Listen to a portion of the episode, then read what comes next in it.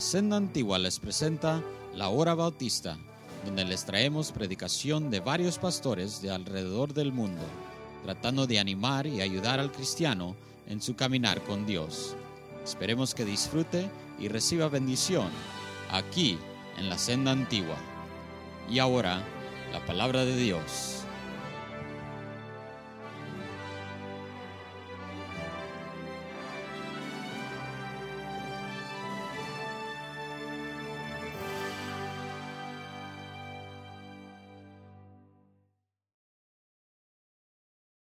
Señor, pedimos que esta mañana tú nos bendigas de una manera muy especial. Espíritu Santo, danos lo que necesitamos en esta mañana. Préstame, Señor, los oídos y la atención de cada persona en este salón. Reprende, Señor, al enemigo que quisiera causar distracción y frustrar tus propósitos. En el nombre de Jesucristo te lo rogamos, Señor. Amén. ¿Pueden tomar asiento, hermanos?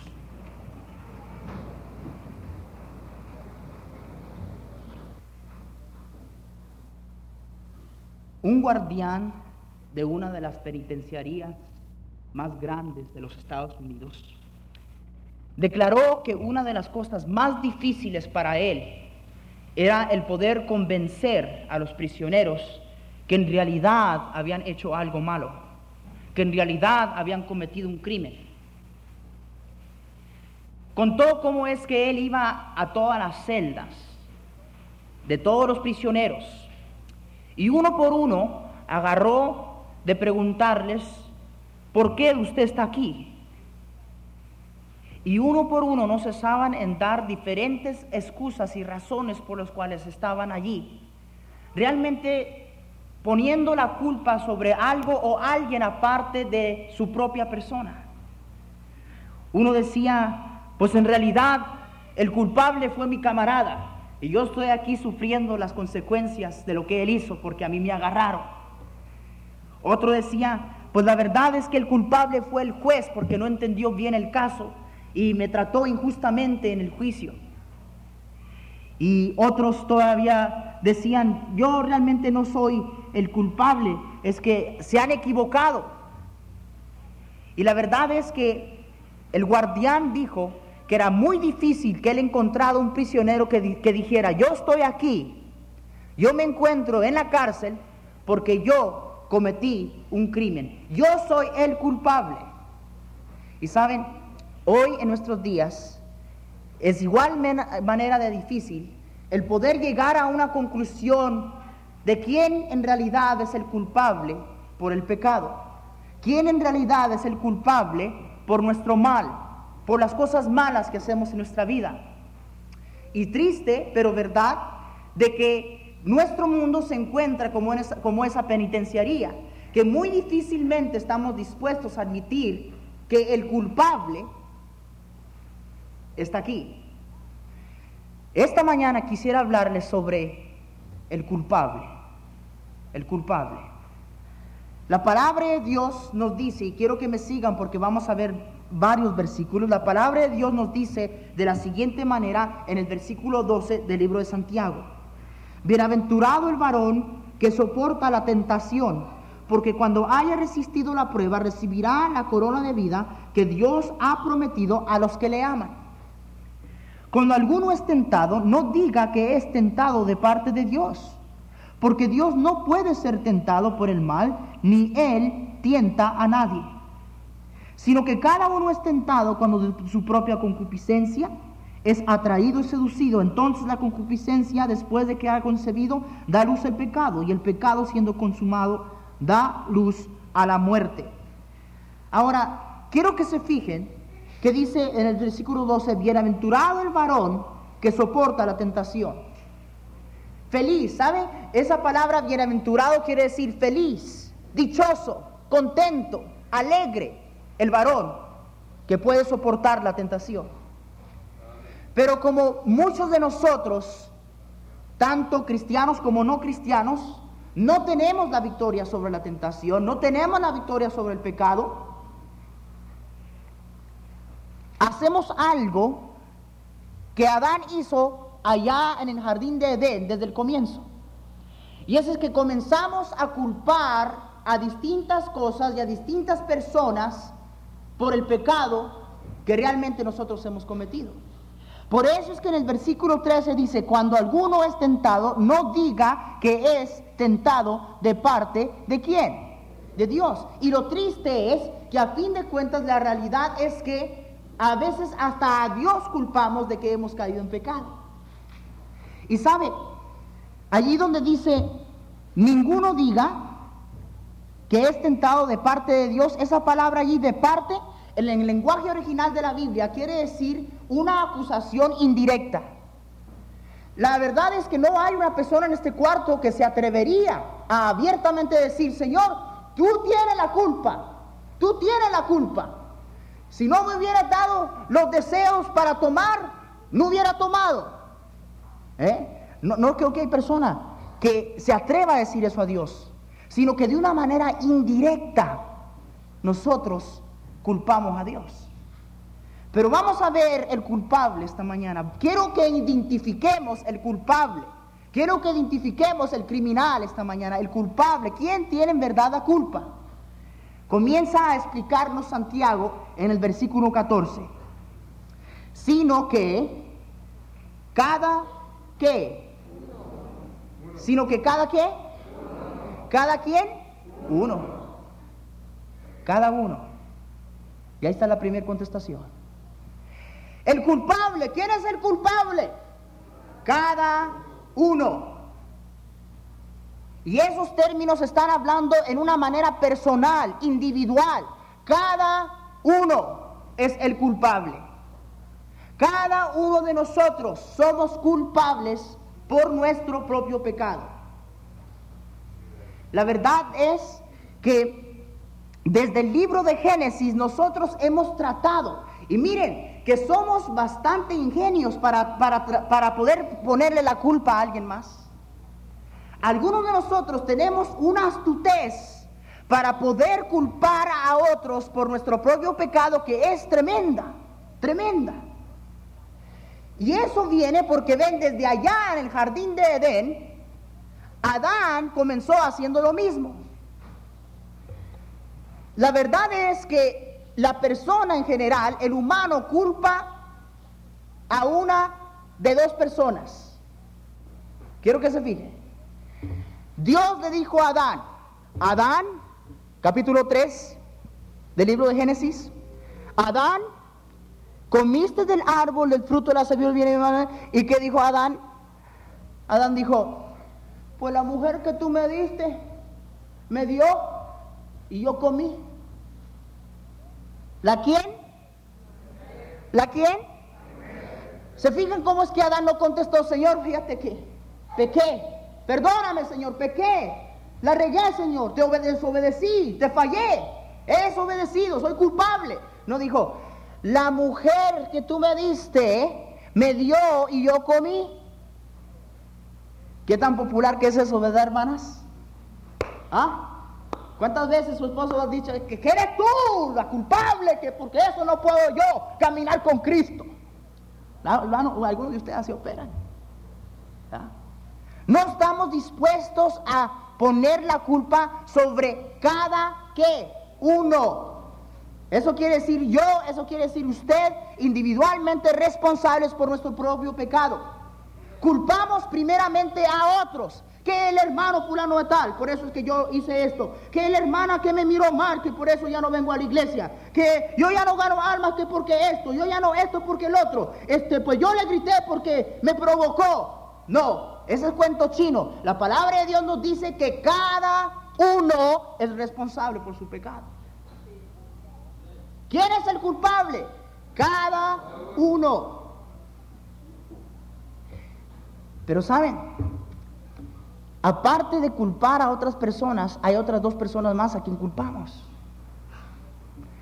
Adán dijo, la mujer que tú me diste. La mujer que quién le dio. ¿Que quién le dio? Que Dios le dio. ¿Ven la manera astuta e indirecta que él está culpando a Dios? Tú me la diste. ¿Por qué me la que mira lo que me ha hecho que haga, mira nomás. La mujer que tú me diste, yo estaba muy bien solo aquí con todos los animales, y viene aquí esta mujer que me diste, y mira lo que me hizo quisiera. Ya. Culpando a Dios, pero de una manera muy indirecta. Pero no termina allí. Entonces el Señor fue a la mujer y le preguntó a la mujer, ¿es verdad? ¿Qué es lo que has hecho? Y la mujer dijo, la serpiente,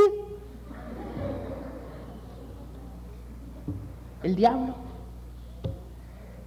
el hombre, y luego culpamos a Dios, y ya cuando ya no podemos hacer eso, culpamos al diablo. Yo estoy cansado de tantos cristianos estando echando al diablo la culpa por sus pecados. El diablo es tremendo, hermano. Es tremendo el diablo. Es astuto. El diablo no nos hace hacer nada por fuerza que nosotros de nuestros propios deseos y concupiscencias no queramos hacer. Y esa es la segunda razón por la cual somos culpables. No solamente porque dice la Biblia que cada uno es responsable individualmente, sino somos culpables porque la Biblia nos dice que son nuestros propios deseos que nos apartan. Fíjese lo que dice allí, versículo 14. Sino que cada uno es tentado cuando de su propia concupiscencia, de su propia, ¿qué? Concupiscencia. Esa palabra quiere decir de su propio deseo de su propio deseo. ¿Saben por qué tantos de nosotros no realizamos que el culpable del mal en nuestras vidas somos nosotros? Porque por lo normal y por muchos años se nos ha enseñado en la filosofía humanística y aún algunas religiones nos han enseñado que el hombre por lo normal es bueno. Eso, ese es el humanismo de hoy. El hombre todo lo puede. El hombre, el hombre, el hombre, el hombre, olvídese de Dios, el hombre, el hombre, el hombre. Y esa filosofía es la que hemos escogido como nuestro escape para, para, para nosotros pensar neciamente que la verdad es que somos buenos, en lo, en, lo, profundo, en lo íntimo, en lo interior, realmente somos buenos, no somos malos. Eso no es lo que dice la Biblia. Dice cada uno cuando por su propia concupiscencia. Deseo, deseo a qué? Deseo hacer el mal. Deseo a rebelarnos contra Dios. Deseo hacer lo contrario a lo que Dios nos pide. Y sabe una cosa, no hay una persona en este cuarto, ni una, incluyéndome a mí mismo, que pueda decirme a mí, yo por lo normal y normalmente hago lo que Dios me pide que yo haga. No, somos contrarios a eso, todos somos contrarios a eso. Todos queremos vivir como nos da la gana, queremos hacer lo que nos da la gana y no queremos que Dios controle nuestras vidas. Así somos. La Biblia nos dice, engañoso es el corazón, más que todas las cosas, perverso, ¿quién lo conocerá? La palabra de Dios nos habla de nuestros deseos, los deseos de la carne, nos dice Gálatas 5:16. Primera de Pedro 2.11 nos, nos habla de los deseos carnales que batallan contra nuestra alma. Pero nosotros seguimos pensando que por lo normal somos buenos de corazón.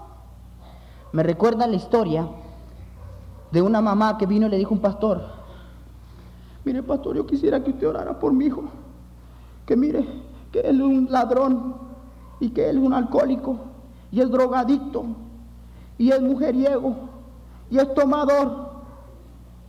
Pero no quiero que agarre mala impresión. Él tiene buen corazón. ¿Qué, clase de impresión voy a agarrar yo con eso? Cada uno de nosotros aquí, por naturaleza, nos rebelamos en contra de Dios. Es más, aún, por eso es que algunos de nosotros en este cuarto ahorita nos sentimos inconfortables. Porque las cosas de Dios no nos atraen. Porque las cosas, mire, algunos de ustedes están más confortables con una cerveza en la mano, sentados frente al televisor, viendo un juego de béisbol, fútbol una novela, que estar aquí escuchando la palabra de Dios. ¿Por qué? Le voy a decir por qué. Porque por el deseo normal es contra Dios. Todo hombre es así. El día de ayer estaba yo compartiendo a Cristo con un joven allí en el pasillo de, de- una, de un edificio. Y una señora, mire, una señora, pero... Y que no vaya a oír mi mamá porque va a buscar y la pone a ver cómo, cómo, no sé. Pero mire, que yo estaba allí compartiendo a Cristo con este joven y la señora pasó así y nos miró, me miró así con una mala cara. A mí no me dijo nada, le dijo al joven, oiga, ¿usted vive aquí? Y le dijo al joven, sí, sí, sí, señora, yo vivo aquí. Pues mire, pues quítese de allí que está estorbando. Y yo volteé y le dije, señora, perdone, ¿verdad que estamos estorbando? Vamos un poquito para acá. Y nos fuimos para allá. ¿Sabe una cosa? Si hubiéramos estado allí, con, ah, con, con el radio prendido allí, a todo volumen, con una botellita de presidente, yo le aseguro que no nos había dicho nada. Se lo aseguro. ¿Por qué? Porque nuestras tendencias siempre son contra Dios. Nuestros deseos son siempre contra Dios. Y hermanos cristianos, realice eso, porque eso aplica a usted también, y ahí es donde nos metemos problemas. Algunos de ustedes aceptan a Cristo y creen que ya están ah, invulnerables a estas cosas. Creen que ya no más, usted, ay, yo soy ahora cristiano, protegido por el poder de Dios. No, usted y yo tenemos los mismos deseos carnales. Somos culpables porque por normal, por deseo, nosotros queremos hacer las nuestras. Queremos vivir como queremos. No queremos que Dios nos diga qué es lo que hagamos. Esa es la razón principal por la cual algunos no vienen a conocer a Cristo. Escúchenme ustedes esta mañana. Usted puede estar aquí y me puede usted decir, mire pastor, la realidad es que eh, yo no acepto a Cristo porque a mí me enseñaron de cierta manera y este, pues yo, yo, la verdad es que yo no puedo. Y la verdad es que yo no tengo tiempo. La verdad es que este, yo no entiendo algunas cosas. Usted me, deme cualquier excusa que usted quiera. Pero la verdad es que usted desea seguir viviendo en pecado por su propia concupiscencia, por los deseos carnales de su vida. ¿Quiere usted seguir disfrutando el pecado? Había un joven que vino y le dijo a un pastor, mire, ¿sabe por qué yo no me entrego a Cristo? Porque yo, mire, yo no me entrego a Cristo porque yo no sé que de dónde sacó Caín su esposa. A ver, dígame usted de dónde sacó Caín su esposa. Y el pastor le contestó, está bien, joven. Si yo le explico a usted de dónde sacó Caín su esposa, ¿usted se entregaría a Cristo? Y el joven hizo, "Am, am, bueno, hasta luego, y se fue. Después descubrió el pastor que el problema de este joven era con la esposa de Caín, sino con la esposa de otro que andaba. No era la esposa de Caín que lo preocupaba, era la esposa de aquel con el cual estaba cometiendo adulterio. Los deseos carnales, cada uno es apartado o atraído, cada quien cae en el pecado cuando de su propia concupiscencia, sus deseos, y no quiero que se fijen lo próximo que dice ahí en Santiago. Cuando de su propia concupiscencia es que atraído y seducido. Es nuestra culpa. Nosotros somos el culpable, los culpables. El culpable soy yo, el culpable es usted por nuestro pecado. No solamente porque es responsabilidad de cada uno, no solamente por nuestros deseos pecaminosos, sino porque la verdad es que, hermanos, nos gusta coquetear con el pecado. Nos gusta coquetear con el pecado. ¿Sabe lo que esa palabra atraído quiere decir? Esa palabra atraído quiere decir como cuando un pez se le pone el anzuelo y ve la carnada, ¿verdad? Y le atrae. Eso es lo que quiere decir esa palabra. Y seducido quiere decir cuando ya la picó. En el lenguaje original de la Biblia es lo que quieren decir esas dos palabras. Yo recuerdo que este, yo soy un poco aficionado a la pesca y de veces hace mucho que no voy a pescar, pero yo he ido a pescar y, y- este, cuando yo, cuando yo recién fui a pescar, yo no sabía ni papa de pescar.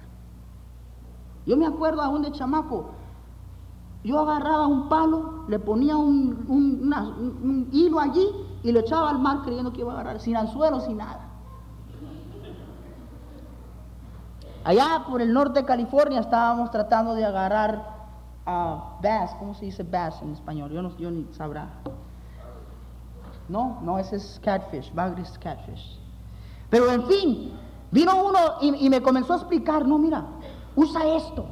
Y era como un animalito así artificial que brillaba, brillaba y era, era como, como que iluminaba, ¿verdad? Y dijo, esto es lo que atrae al pez y luego pica. El pecado es muy atractivo, nos atrae, nos atrae, no hay duda de eso. Pero es nuestra culpa cuando caemos en él porque hermanos míos coqueteamos con el pecado. Coqueteamos, le bus como quien dice, le buscamos al chicharrón. Y luego después estamos lamentando las consecuencias. Escuchen lo que le voy a decir. Nos dice la palabra de Dios, absteneos de toda apariencia de maldad. 1 Timoteo 5:22. Absteneos de toda maldad. No, absteneos de toda apariencia de maldad. Aún lo que, lo que aparece ser malo. Dice la palabra de Dios en Romanos 12:9, aborreced lo malo, odialo. Muchos de nosotros vemos el pecado allí y estamos caminando hombro a hombro con el pecado. En vez de alejarnos, en vez de apartarnos, en vez de poner lo más lejano que podamos de lo que nos va a llevar al pecado, nos ponemos ahí hombro a hombro con el pecado. Estamos coqueteando con el pecado. Por eso caemos en pecado. ¿Y quién es el culpable? Nosotros somos el culpable. Tantos de nosotros no entendemos por qué es que su pastor se para aquí a, a veces aquí arriba y les grita y les dice, no, no haga esto, cuídese de esto, cuidado con esto. Y usted dice, ay, el pastor, ya me, ya me enfadó. Usted no sabe, usted no sabe lo que yo le estoy tratando de decir. Tristemente las personas que comprenden bien lo que el pastor les dice son aquellas personas que por no hacer caso caen en el pecado y luego regresan con sus vidas destrozadas y dicen, pastor, si era cierto, pero ya es muy tarde, ya es muy tarde. Había una señora que estaba buscando un chofer, era una señora rica, estaba buscando un chofer para su limusina. Y vinieron tres choferes que iban a entrevistarse con ella. Y ella decidió el que la llevaran por, por un precipicio allí, que una curva bien peligrosa. Y se subió el primer chofer. Y la señora le dijo, dele por aquí, por favor. Y llegaron a ese lugar en donde estaba aquella curva. Y este chofer hizo una vuelta de ladrón, hizo... Y entonces la mujer estaba allá atrás. Y, el chofer volteó y le dijo, señora, ¿ve usted qué tan buen manejador que yo soy? Si yo soy bueno para, para manejar. Sí, dijo la señora. Este, regresemos allá, ahorita yo le aviso. El segundo vino. Y este, le digo, por aquí. Y vino ahí donde estaba el precipicio. Y tomó la curva un poco apretada. No rechinaron las llantas, pero sí se hizo la señora para acá y todavía se agarró así un poquito. Y, le digo, señora, eh, la señora, el chofer la vio por el espejo que estaba un poco afligida. Y el chofer volteó y le dijo, ¿sabe señora? 12 pulgadas de donde está el precipicio es suficiente. Y el tercer chofer se subió y le dijo, por aquí. Y cuando llegaron ahí donde está el precipicio, ese chofer disminuyó la velocidad y se hizo lo más que pudo al extremo del otro lado y manejó despacio hasta que había pasado el precipicio. ¿Quién creen ustedes que recibió el trabajo? El tercero. Pero qué tontos que somos nosotros a veces, ¿verdad? ¡Ah! Pastor, si yo estoy fuerte, usted no sabe cómo estoy fuerte. Si yo, la, yo me la puedo contra el diablo. Yo me la puedo contra el pecado. Usted no sabe qué tan fuerte que yo soy. Si el pecado está allí, no coqueteemos con él. Ahí es donde comenzamos a caer en pecado, coqueteamos con el pecado. El alcohólico, miren, es tremendo. Le voy a enseñar una cosa interesante aquí. Fíjese en el versículo 15. Entonces la concupiscencia después que ha concebido. Después de que ha qué? Concebido. Escúcheme, esto es muy importante. Esa palabra concebido es la misma palabra que se usa en el acto normal de una mujer y un hombre que traen a un niño a este mundo. El momento de la concepción. Se toma dos para hacerlo. ¿Sabe quién es su compañero cuando usted comienza a coquetear con el pecado? ¿Sabe usted que cuando un deseo desenfrenado comienza a morar en su corazón y lo mantiene allí y no le pone cuidado y, este, le da el lujo de que more allí en sus pensamientos y en su corazón, ¿sabe quién viene y le ayuda en su pecado? El diablo. Se toma dos. Y el diablo es la mentira grande que ha dado a todo el mundo. Tantos padres preguntan, yo no entiendo por qué es que mi hijo toma, yo no entiendo por qué es que mi hija aquí o lo otro. Le voy a decir una cosa, si usted hizo el mayor esfuerzo de apartarse de todo lo que aparentemente es malo, y no me va a decir a mí que hay una onza de bueno en el licor. No hay una onza de bueno en el licor. La Biblia nos dice, ay de aquel que dé de beber a su prójimo. Ya. Y algunos de los papacitos hasta se los dan a los nenes. ¡Ay, que mira qué chulo! ¡Mira! tómate otro! ¡Ay, mira, mira! ¿Cómo está tomando cerveza? Sí, y después que venga allí, bien entregado, y vaya allá, después de que se case, y golpee a su esposa, a ver si va a estar jactándote. Que te llamen a la cárcel, a ver si va a estar jactándote. Ya. La verdad es que si no hubiera licor en la casa, desde pequeñito él no aprendiera esas cosas. ¿Qué pasa? Coqueteamos, coqueteamos con el pecado. Ven, escúcheme, el diablo no le dice al alcohólico, no, no, el diablo no viene y le dice a un fulano, oye, tú, tú tomas. No, pues yo no tomo. Pues mira, yo quiero que tomes. Y de hoy en adelante quiero que te ahogues en el licor. Y quiero que te vuelvas alcohólico. Y quiero que, pierdas tu familia. Y quiero que golpees a tu esposa. Y quiero que robes. Y quiero que, se vuelva una desgracia y pierdas tu integridad y tu respeto. Y igual, el diablo no le dice eso. Porque si el diablo vendría a decirnos eso, mire, tonto sería el que tomara esa oferta. Pero ¿sabe lo que viene el diablo a decirnos? Échate una. Una. ¿Qué te, una. ¿Qué te va a hacer una? Si nomás es una, chiquitito, no hace daño. Todo alcohólico comenzó con una.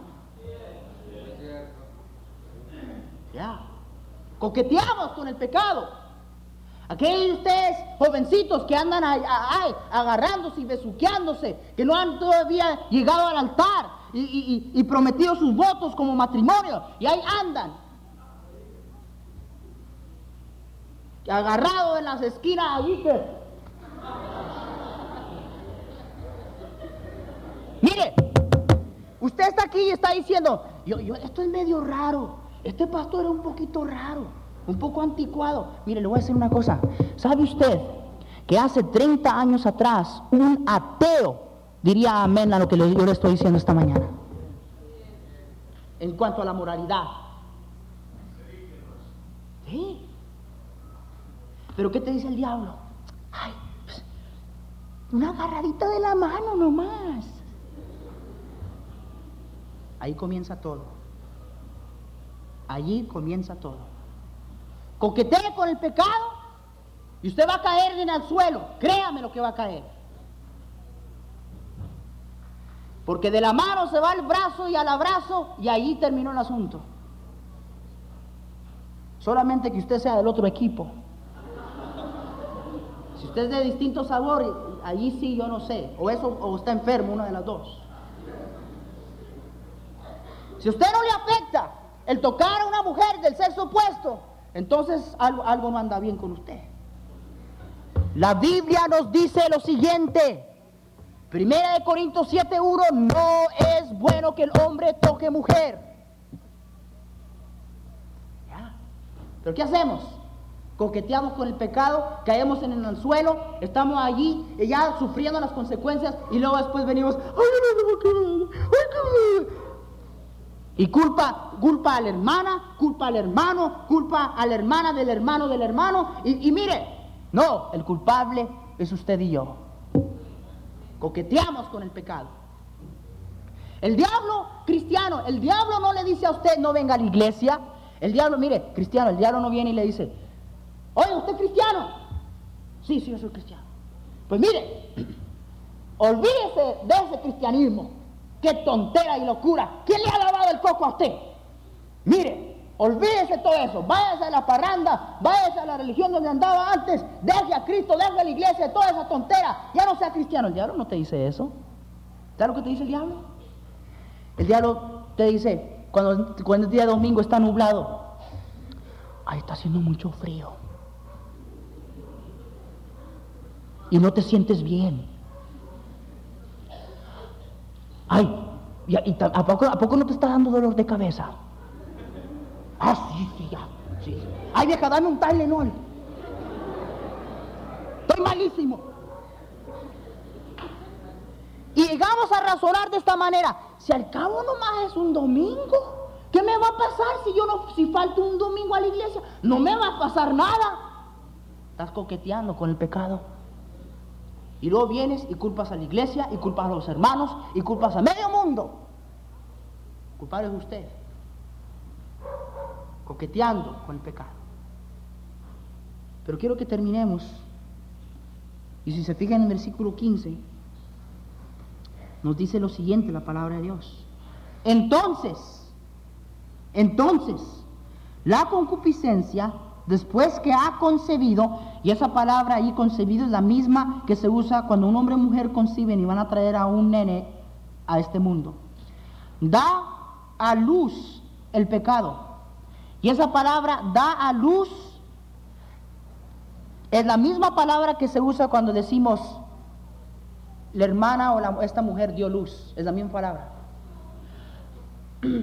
Si una, si una mujer está embarazada, ese nene no se va a quedar allá adentro. Hay algunas que duran 10 meses o más. Pero va a salir. Eso seguro. Va a salir. Va a dar luz. Y eso es, es exactamente lo que está diciendo ahí. El pecado, cuando ya ha sido concebido, entonces la concupiscencia, después que ha concebido, da luz al pecado. Da luz al pecado. Y quiero que se fijen, y el pecado siendo consumado, que quiere decir, habiendo llegado a su fin, da a luz la muerte. Y quiero terminar en decirles que el culpable es usted y yo. Porque saben, hay algo que no entendemos. Muchos de nosotros creemos que el pecado nos va a traer satisfacción. Muchos de nosotros creemos que el pecado nos va a traer placer. Felicidad. No hay, yo creo, una persona en este mundo que diga, yo quiero ser miserable, yo quiero vivir mi vida pero infeliz. No creo que haya una persona en este mundo que quiera ser miserable. Todos buscan la felicidad. Pero el problema es que la buscan donde no se encuentra. Porque el pecado, cuando ha consumado, dice la Biblia, cuando el pecado ha terminado con su fin, trae ¿qué? ¿Qué trae? Trae muerte.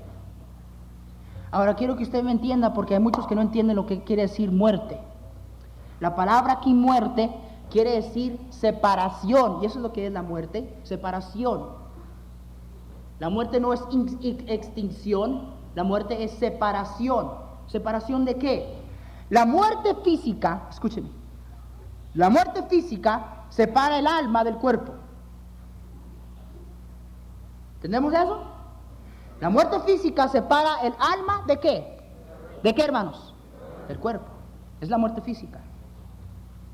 Cuando una persona muere, su cuerpo es el que ya no puede tener uso. Esa persona sigue viviendo. Y muchos de nosotros no entendemos eso. Pero eso es lo que la Biblia nos enseña y eso es lo que esa palabra muerte quiere decir. Ven, aquí, esta persona que ustedes ven aquí, e, este, no es, este realmente no es Ezequiel Salazar Jr.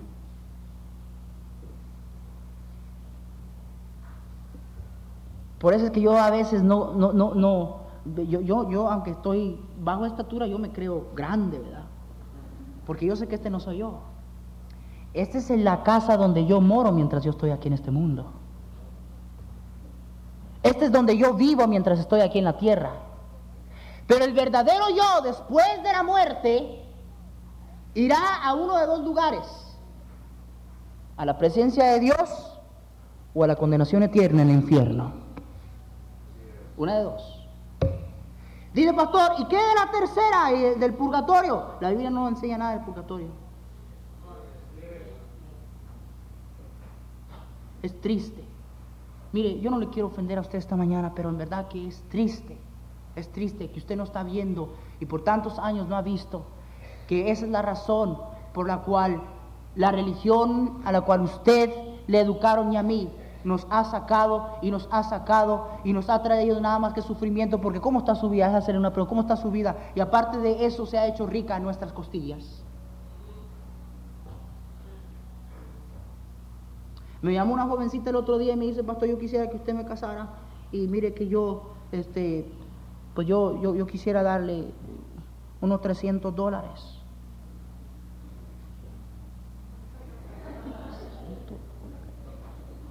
No. Yo le dije, ¿sabe una cosa? Yo no cobro para casar. Yo no cobro para bautizar. Yo no cobro para enterrar. Y yo no cobro después de enterrar tampoco. Pagas para bautizar. Pagas para casarte. Pagas cuando te mueres. Y después de que te mueres sigues pagando para que te lleven al cielo.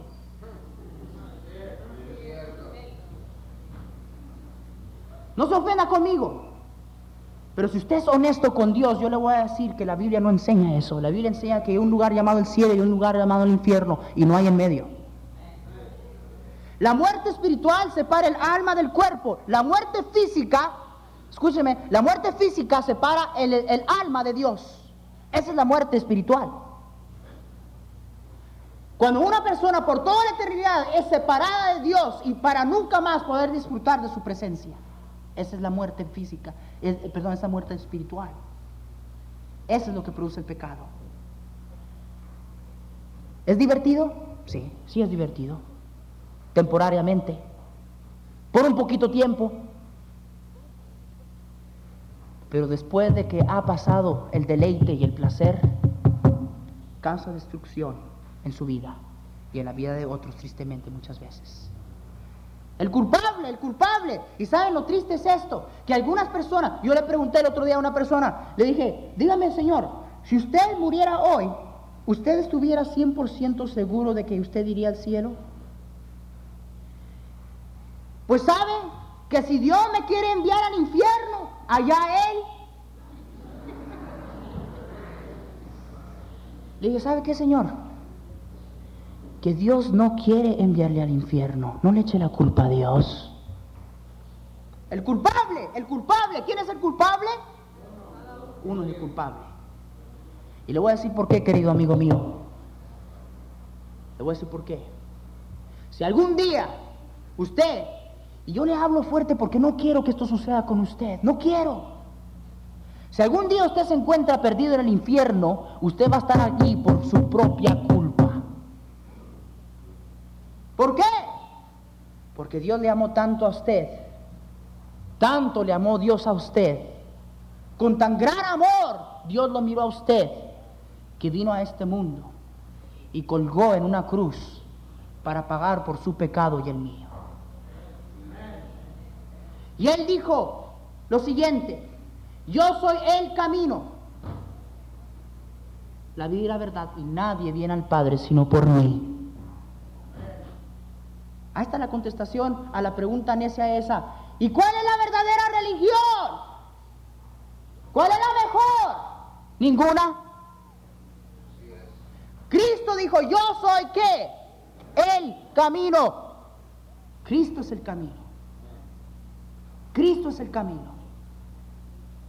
Ninguna religión organizada o denominación organizada hizo lo que Cristo hizo por usted y por mí en la cruz del Calvario. La paga del pecado, dice la Biblia, es que muerte. Cuando el pecado se ha consumado, trae qué? Muerte. Y la Biblia nos dice de una manera linda lo siguiente, mas Dios muestra su amor para con nosotros, en que siendo aún pecadores, Cristo murió por nosotros. Pero usted qué dice? No, no, no, no, no. Yo tengo mi religión.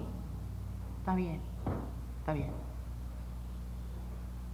Usted prefiere darle la fidelidad a alguien que no ha hecho lo que Cristo hizo por usted, en vez ha hecho lo contrario para usted. Le ha causado daño. Cuando Cristo es el que pagó por usted en la cruz, el que sufrió, el que fue humillado, el que fue escupido, el que sufrió físicamente y abofeteado, cuando Él sufrió todas estas cosas, usted se apega a cierta religión. Apéguese a Cristo, a Él. Si Él sufrió todo eso por usted, ¿qué derecho? Escúcheme, ¿qué derecho tiene una iglesia de decir, si usted no es de esta iglesia, si usted no es de esta religión, Usted no puede ser salvo. ¿Qué derecho tiene una iglesia a decir eso? Dios mío, qué altivez de hombres. Entiéndame. Dios guarde que algún día yo diga, si usted no viene a esta iglesia, usted no puede ser salvo, no, porque esta iglesia y tampoco a la otra que a usted le dicen estas cosas puede salvarle a usted. Ninguna iglesia salva. ¿Quién murió en la cruz por nuestros pecados? ¿Quién sufrió allí por nuestros pecados? A consecuencia de eso, entonces, ¿quién debe y podrá salvarnos? Cristo. Tréguese a Él. Tréguese a Él esta mañana, por favor. Escúcheme. Yo quiero decirle,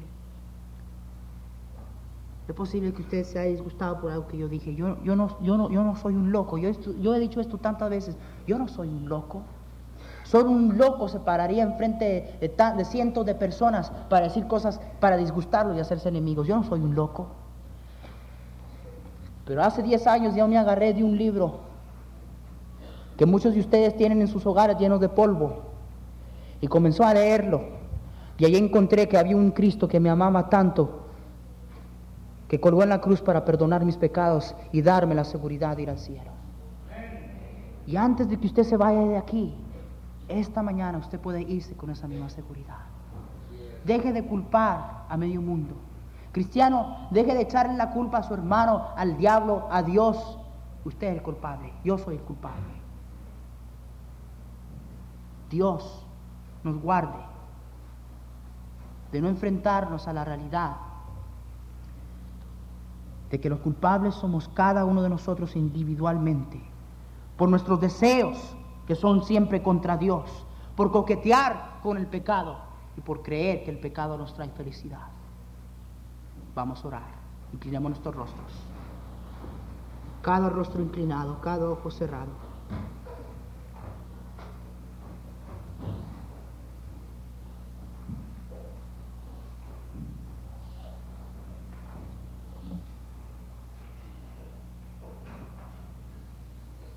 Querido amigo mío, escúcheme esta mañana.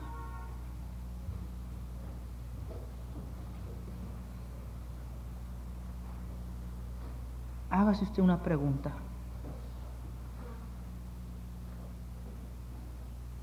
Olvídese por un momentito de qué religión usted es. Yo no le quiero hablar de religión. Hágase usted esta pregunta. A pesar de la religión que usted tiene. Si yo muriera hoy, si yo muriera hoy, ¿estaría yo seguro? Digo seguro.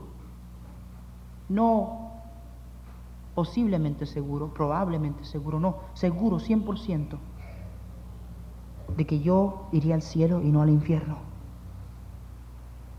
¿Tendría yo esa seguridad?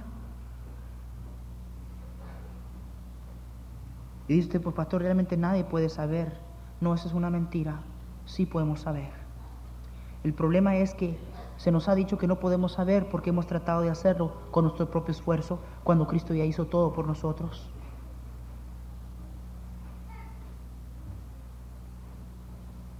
Si usted ha pecado, ¿cuál lo ha hecho? No hay una persona en este cuarto que no haya pecado.